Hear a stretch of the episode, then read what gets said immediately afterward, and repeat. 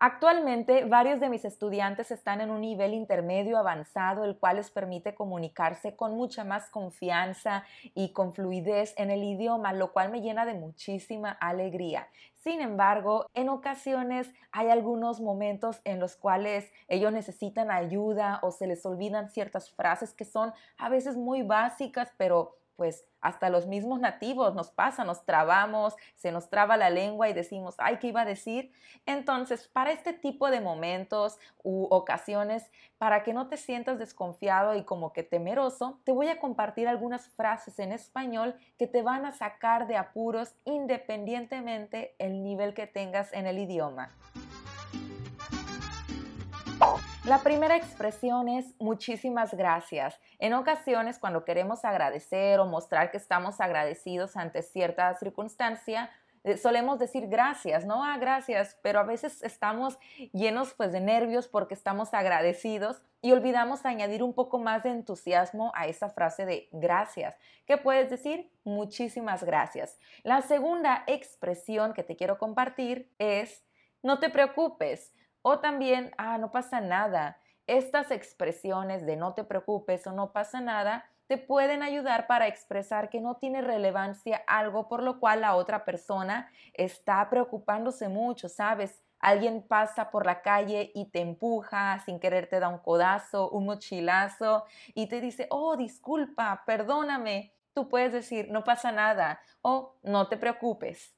Esta expresión de podría repetirlo es para aquellas personas las cuales ya están conversando con nativos más allá de un simple diálogo. Entonces la conversación está fluyendo y en ocasiones, por supuesto, hablamos muy rápido los nativos y no entiendes. Es por eso que podría repetirlo. Es una frase que te va a sacar de apuros definitivamente. Y si esta persona continúa hablando muy rápido y tú quieres que esta persona hable un poquito más despacito, eh, porque es importante lo que quieres escuchar, puedes decirle, ¿podrías hablar un poco más despacio? Sin ningún problema. Por supuesto, si estás en un grupo de personas eh, las cuales todas son hispanohablantes y te sientes un poco con vergüenza, pues si quieres no lo digas, pero si estás así en confianza, por ejemplo, mis estudiantes conmigo, ellos me dicen esto, ¿podrías hablar un poco despacio o despacito, así como la canción? ¿Cómo se escribe o cómo se deletrea eso? Es muy bueno saber preguntarlo o pedir esta información.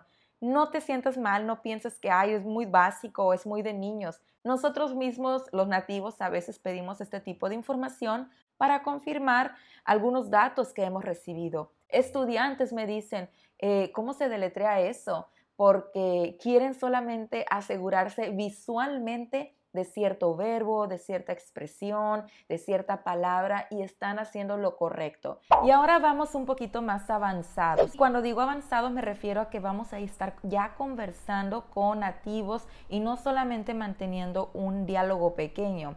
Y esta primera frase que te quiero compartir en este nivel es, por ejemplo, ¿cómo puedo ayudarte? Sabes, cuando ves a una persona medio perdida, incluso en la calle, en alguna tienda o en donde sea, y tú sabes que la puedes ayudar de cierta manera, ¿cómo puedo ayudarte? Es la mejor pregunta que alguien puede recibir cuando estamos en la luna Dame un minuto o dame un segundo son frases muy cortas las cuales te van a ayudar a pedir a la otra persona un tiempo o un minutito para resolver algo en cuanto la atiendes, porque a veces tienes una interrupción y no puedes continuar una conversación. Entonces, dame un minuto y dame un segundo. Son esas frasecitas cortas que te van a ayudar a ponerle pausa o a interrumpir un poquito esa conversación buenísima que estás teniendo con otro hispanohablante.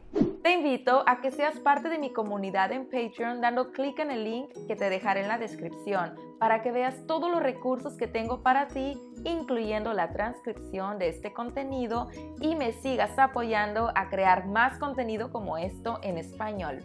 En ocasiones entiendes muy bien el español, entiendes lo que la otra persona está diciendo claramente, pero no entiendes el sentido o la razón por la cual dice cierta frase, cierta expresión. Y cuando tú quieres entender cierta expresión y aclarar una duda de lo que dijo la otra persona, tú puedes decir, ¿cómo?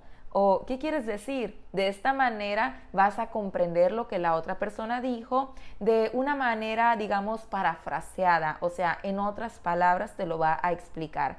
Y así no solamente vas a entender un mensaje por el momento, también a futuro vas a comprender otras situaciones en las cuales usen de nuevo esas expresiones que un nativo o que un hispanohablante utilizó. Suena bien es esa frase que puedes utilizar cuando alguien te propone hacer algo juntos si te parece buena idea. Por ejemplo, vamos al cine, vamos a la playa, vamos a cenar, vámonos de viaje, a pasear, a donde tú quieras, pero si te parece bien la idea y te gusta cómo suena, di, suena bien. Y no solamente sí, esta pregunta, ¿cómo puedo conectarme? No solamente en un restaurante te va a ayudar, también puede ser en algún negocio, en un aeropuerto, en algún supermercado o en la casa de tu amigo cuando te presta la contraseña del internet.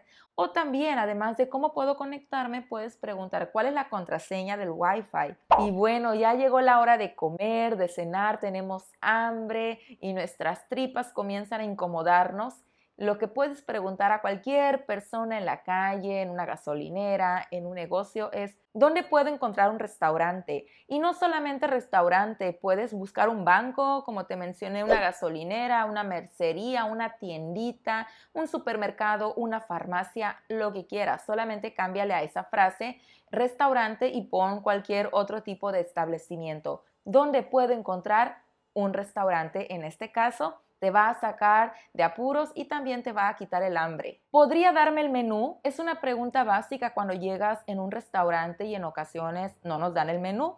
Entonces, ¿podría darme el menú? Es una forma de acceder a todo lo que venden en este lugar. Y una vez que tienes el menú, así con esa misma pregunta de ¿podría darme el menú? Podrías decir, ¿podría darme una cerveza? ¿Podría darme un refresco? ¿Podría darme una hamburguesa o podría darme este burrito y señalas en el menú lo que quieres. Entonces, podría darme es otra excelente frase cortita o pregunta cortita que te va a ayudar mucho al hablar con otros hispanohablantes.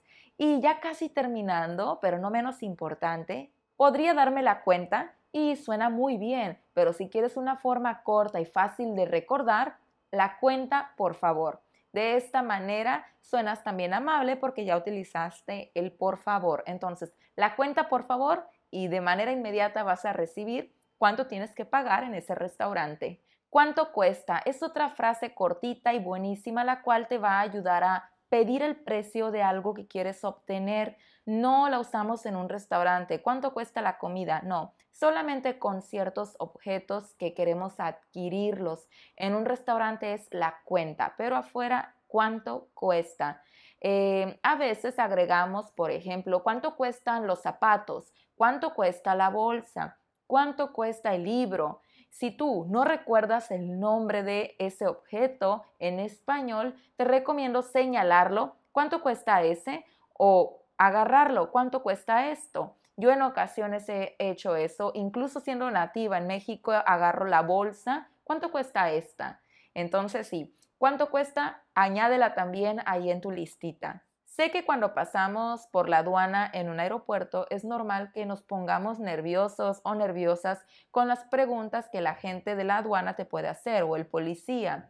Entonces, estate preparado con esas frases cortitas y una de estas frases es viajo por gusto o viajo por placer, viajo por trabajo, viajo por vacaciones. Espero que estas frasecitas cortas que sean súper útiles y que te den esa fluidez que buscas en el idioma, especialmente cuando ya estás empezando a dar tus primeros pasos, tus pininos, como también decimos en México, al hablar en el español, ¿no? Te invito a que me dejes en los comentarios si ya conocías alguna de estas frases o bien consideras que me faltó una frase cortita y muy importante en el español, también déjala en los comentarios para que otros podamos seguir aprendiendo, ¿de acuerdo? No olvides que si te gustaría ver contenido como esto todos los días, lo puedes hacer a través de mis redes sociales. Te dejaré el link en la descripción. Te mando un gran saludo, cuídate mucho y nos vemos luego. Bye bye.